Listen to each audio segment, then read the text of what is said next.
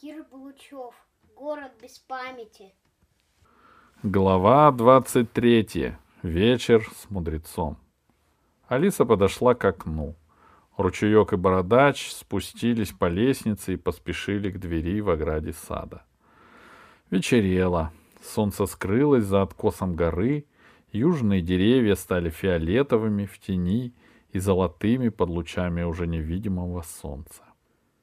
Моря из окна не было видно, но присутствие его чувствовалось в воздухе, в освещении, в движении ветра. «Пошли посмотрим, как живут мудрецы», — предложила Алиса. «Может, все же разумнее остаться здесь?» — сказала с сомнением Ирия. «Пойдем, я не могу столько времени сидеть в комнате. Нам ведь разрешили», — вмешалась Белка. Втроем они спустились в залитый сумраком сад. Там, под навесом, на циновках спали пигмеи. Они обошли дом и вышли к веранде. Мудрец-кошмар был не один. Он сидел в кресле, а рядом с ним стоял второй мудрец. Его Алиса тоже видела в театре. Оба с умным видом рассматривали вывески и надписи, разложенные на полу. Алиса поднялась на веранду. «Здравствуйте», — сказала она.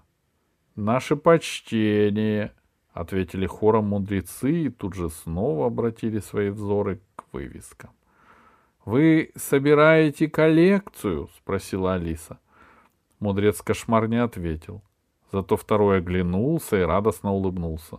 «Новое слово», — сказал он. «Коллекция». Каково его значение? Это собирание разных, большей частью, никому не нужных вещей, сказала Алиса. Очень красивое слово, его надо запомнить. Я дам такое имя какой-нибудь знатной поклонке. Алиса между тем рассматривала вывески. Их явно собирали по всему городу. Были там и маленькие, лаконичные, вроде «посторонним вход воспрещен», «без стука не входить». Была большая, красивая, правда, сильно потертая вывеска. Булочная, кондитерская. Была золотая пластинка с черной надписью «Директор». Были там названия улиц, остановка автобуса и даже «Не влезай, убьет». Алиса так и не догадалась, куда нельзя влезать и кто убьет. «Вы их читаете?» — спросила Алиса. «Ш-ш-ш!» Второй мудрец приложил палец к губам. Слово «читать» запрещено в нашем государстве. Мы их изучаем и расшифровываем, но не читаем. — А жалко, — сказала Алиса. — Такие красивые надписи. — Какая самая красивая? — спросил вдруг мудрый кошмар. — Вот это, — сказала Алиса, показав на небольшую табличку, явно из зоопарка, на которой было написано «Хищников кормить воспрещено». «А мне больше нравится вот это», — сказала Белка, показав на табличку с надписью «Детское питание». Табличка эта и в самом деле была очень красивой. На ней были изображены скрещенные бутылочки и погремушка. «А мне эта надпись не нравится», — сообщил кошмар. Я бьюсь над ее расшифровкой уже второй год. Я понимаю, что она говорит о том, что пить молоко запрещено. Но почему? Нет, сказала Алиса. Там написано детское питание. Глупая версия, сказал второй мудрец. Я давно уже разгадал эту надпись. Она означает «запрещено сражаться на бутылках». В древние времена это было очень распространенный вид спорта. — Ну зачем гадать, — сказала Алиса, — если можно прочесть. Вот видите эту букву? Что она означает? — Это не буква, — сказал кошмар, — это рисунок. — Это буква «Д», — сказала Алиса. — Мой друг, не слушай ее, — сказал второй мудрец. — Я подозреваю, что мы имеем дело с помницей. Я ее не боюсь, сказал кошмар. Но попрошу уйти, потому что она мешает нам плодотворно мыслить. Она разрушает спокойную научную дискуссию. Но почему бы вам не научиться читать? упорствовала Алиса. Вы бы тогда стали вдвое мудрее. Высшая мудрость, кошмар поднял к небу палец, заключается в том, чтобы все знать, но ничему не учиться. Слушайте, как мудро говорит мой коллега, воскликнул второй мудрец. Учиться это значит запоминать, продолжал кошмар. Что может быть опаснее этого заблуждения? Что может быть страшнее для судьбы счастливого государства, где никто ничего не помнит и не знает? — А почему вы боитесь знания? — спросила Ирия. — Потому что... Потому что мы боимся вкушецов, — признался кошмар. Вдруг он вздохнул и добавил. — Я подозреваю, что когда-то я умел читать. И что? Ничего. Моего друга трижды лишали памяти, сказал второй мудрец. Вернее всего, за дело. А вас лишали? Может быть, устало улыбнулся мудрец. Но я не помню. Я вообще себя помню только с прошлого лета. Вы не представляете, как рискована жизнь мудреца. Всегда есть опасность, что ты нечаянно научишься читать, и тогда наказание. Вкушицы этого не прощают. Поэтому настоящая мудрость, — воскликнул кошмар, — это ничего не знать, но обо всем судить. Да здравствует мудрое невежество! Да здравствует! — согласился второй мудрец. Но тут же, таясь от Алисы и от своего коллеги, нацарапал камешком на перилах веранды букву «Д», и губы его шевельнулись. «Запомнил», — подумала Алиса. Она хотела сказать об этом Ирии, но не успела. Она почувствовала, что за ними кто-то следит. Над забором торчала голова Вэри Мэри. Увидев, что Алиса обернулась, пигмей тут же исчез. «Он здесь!» — сказала Алиса. «Выследил!» «Кто выследил? Где?» — всполошился второй мудрец. «Вас не касается. Живите спокойно, разгадывайте». Она сбежала с веранды и поманила за собой Ирию Белку. «Там Вэри Мэри!» — прошептала она. Белка тут же бросилась к калитке, распахнула ее и выглянула наружу. «Никого нет», — сказала она. Может, это тебе показалось? — К сожалению, мне не показалось, — вздохнула Алиса. К ним подошел второй мудрец. — Я не хочу беспокоить моего коллегу, — сказал он, — но я вижу, что вы не подслушники, а эту девочку я узнал, ее сегодня хотели убить, так что я могу быть с вами предельно откровенен. Но если вы на меня донесете, то я скажу, что ничего вам не говорил. — А что вы хотите сказать? — спросила Ирия. — Мы, молодое поколение мудрецов, уже многое понимаем. И, может быть, в чем-то, по большому счету, вы правы. В том, например, что касается знания. Но как только мы признаем знание, значит, мы окажемся как-то в одних рядах с помниками а это недопустимо. Боитесь вкушецов? И не только этого, сказал мудрец. Наш счастливый мир незыблем, потому что не меняется. И к нам, к мудрецам, идут только потому, что мы единственные, кто знает то, чего не знает никто. Поэтому нас уважают и ценят. Мы придумываем все названия и нам за это дают красивые дома и одежды. А если мы научимся читать, то станем самыми обыкновенными помниками, и нас придется лишить памяти.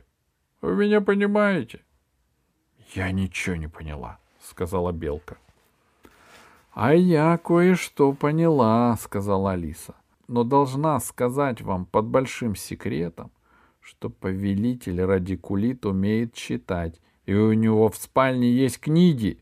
«Молчите!» — закричал мудрец и присел от страха. «Молчу!» — согласилась Алиса, мысли которой сейчас были заняты совсем другим. Мудрец наклонился к Алисе и прошептал.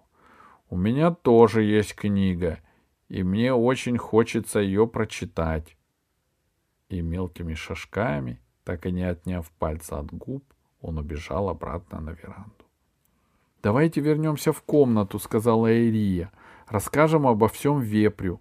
Он лучше нас знает, что делать». У лесенки их догнал веселый молодой повар Мора Пари и сказал, «Если голодный, я накормлю». Правда, все остыло.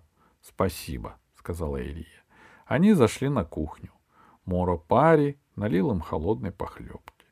Похлебка была вкусной, крупиной. На длинном столе, отшлифованном локтями, стояла свечка. Было уютно, как на даче вечером. Вокруг свечи кружились маленькие оранжевые мотыльки. Слышно было, как в саду под навесом ворочаются, сопят пигмеи. Издалека донесся удар колокола.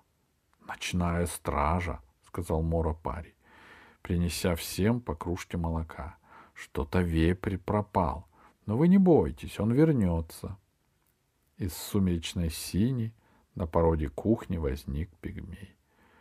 Госпожу Белку зовут, сказал он. Кто зовет? удивилась Белка. Никто не знает, что я здесь. Один человек говорит, что у него для тебя важные новости. Это от ручейка, вскочила Белка. Ручеек не может передавать тебе новости, сказала Алиса. Он все скажет через вепря. Этот человек ждет близко за домом, сказал пигмей и растворился в кустах, подступающих к дверям кухни. «Я пошла», — сказала Белка. «Это ручеек, я точно знаю». Белка выбежала из кухни. Ирия поднялась. «Мне это не нравится». «Я боюсь, что это шуточки Вэри Мэри», — сказала Алиса, тоже поднимаясь. Они быстро вышли из кухни. В саду уже было темно, хотя небо было светлым, зеленоватым, и лишь самые яркие звезды появились на нем. «Тихо!» Тихо. Они дошли до угла. Остановились, прислушиваясь. С веранды наносилось бормотание мудрецов. Потом от забора ищаще послышался тихий голос. «Нет, пойдешь. Пойдешь добром, иначе мы всех возьмем». «Я сейчас закричу», — это был голос Белки. «Закричишь, будет хуже. Тогда твои дружки попадут в яму беспамятства. Ты этого хочешь?» «Нет, я не пойду, я боюсь тебя. Ты противный. Привыкнешь». Госпожа Сороконожка тоже сначала спорила, потом смирилась. Короткий крик, треск кустов, шум борьбы. Ирия бросилась к забору, за ней Алиса.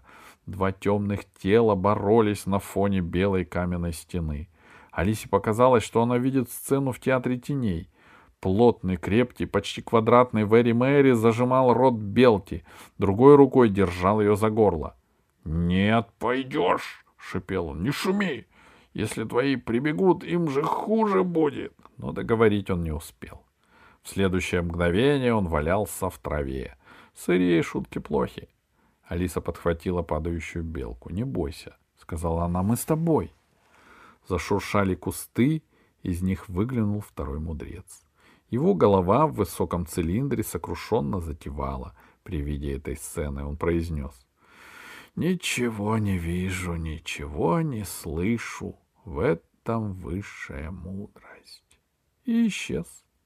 Варимери с трудом поднялся. В полутьме его глаза сверкали ненавистью. «Ты за это поплатишься», — пробормотал он, вытирая кровавленную губу. «Ты выплачешь это оскорбление горючими слезами. Белка заплакала. Он такой страшный, такой противный, я не хочу с ним идти. Не бойся, никуда ты не пойдешь, сказала Ирия. Она возвышалась над Вэри Мэри, как громадная статуя прекрасной богини над бешеным индюком. И Вэри Мэри никому никогда не расскажет, что он здесь видел. «Расскажу!» «Теперь-то наверняка расскажу», — ответил Вэри Мэри. «Ты посмела поднять руку на советника великих поклонов, на самого богатого человека в столице, на будущего барона Крота». «А мне все равно, кто ты. Я знаю только одно. Если ты хоть пальцем тронешь белку, тебе не жить. Ни здесь, ни в лесу, ни в небе. Кто ты такая, чтобы указывать мне? Храбрился Вэри Мэри. Я госпожа с далекой звезды, сказала Ирия. Я живая богиня неба. За мной стоят могущественные силы Вселенной. И не тебе, жалкий работорговец, грозить мне. Ирия так замечательно играла свою роль богини, что белка замерла в страхе и удивлении, и даже у Алисы мурашки побежали по коже. «Я видел тебя в цепях», — ответил Вэри Мэри. «Ты не смогла их снять. Я видел тебя на помосте для рабов. И тебя продавали как скотину. Я не верю тебе, женщина». «Потом будет поздно», — сказала Ирия. Если ты хочешь сохранить свою жалкую, подлую жизнь, уйди отсюда тихо. Забудь, что видел. И когда времена изменятся, они изменятся скоро, ты сохранишь жизнь. Иначе я не могу тебе обещать даже этого. Голос Ирии и ее уверенность в себе произвели впечатление на карлика, но ему так не хотелось расставаться с добычей, Почему же ты таишься? Почему скрываешь беглую девушку из рода кровожадных кротов? В чем твоя сила? — Вэри Мэри, — мешалась Алиса, — я даю тебе честное слово, что Ирия пролетела с далекой звезды. Я знаю, я была вместе с ней, и я даю честное слово, что ее власть бесконечна по сравнению с властью твоих кушецов и твоего радикулита. Но ты меня тоже пойми. Вэри Мэри с облегчением обернулся к Алисе. Наверное, потому что разница в росте между ними была не так велика. Я тоже человек, у меня тоже есть чувства. Одни меня не любят, другие боятся, ибо власть моя тайная. Но я давно люблю эту девушку. Я мечтаю о ней. Я ночами не сплю, думаю о белке. Вот, например, прошлую ночь совершенно не спал. Подумайте о чувствах, немолодого человека. Я согласен жить с ней в шалаше, хотя, должен сказать, у меня скоплены скромные средства. Увидев белку в городе, где ей грозит опасность, я обезумел. Я хочу одного — отвести ее в безопасное место, охранять ее и беречь.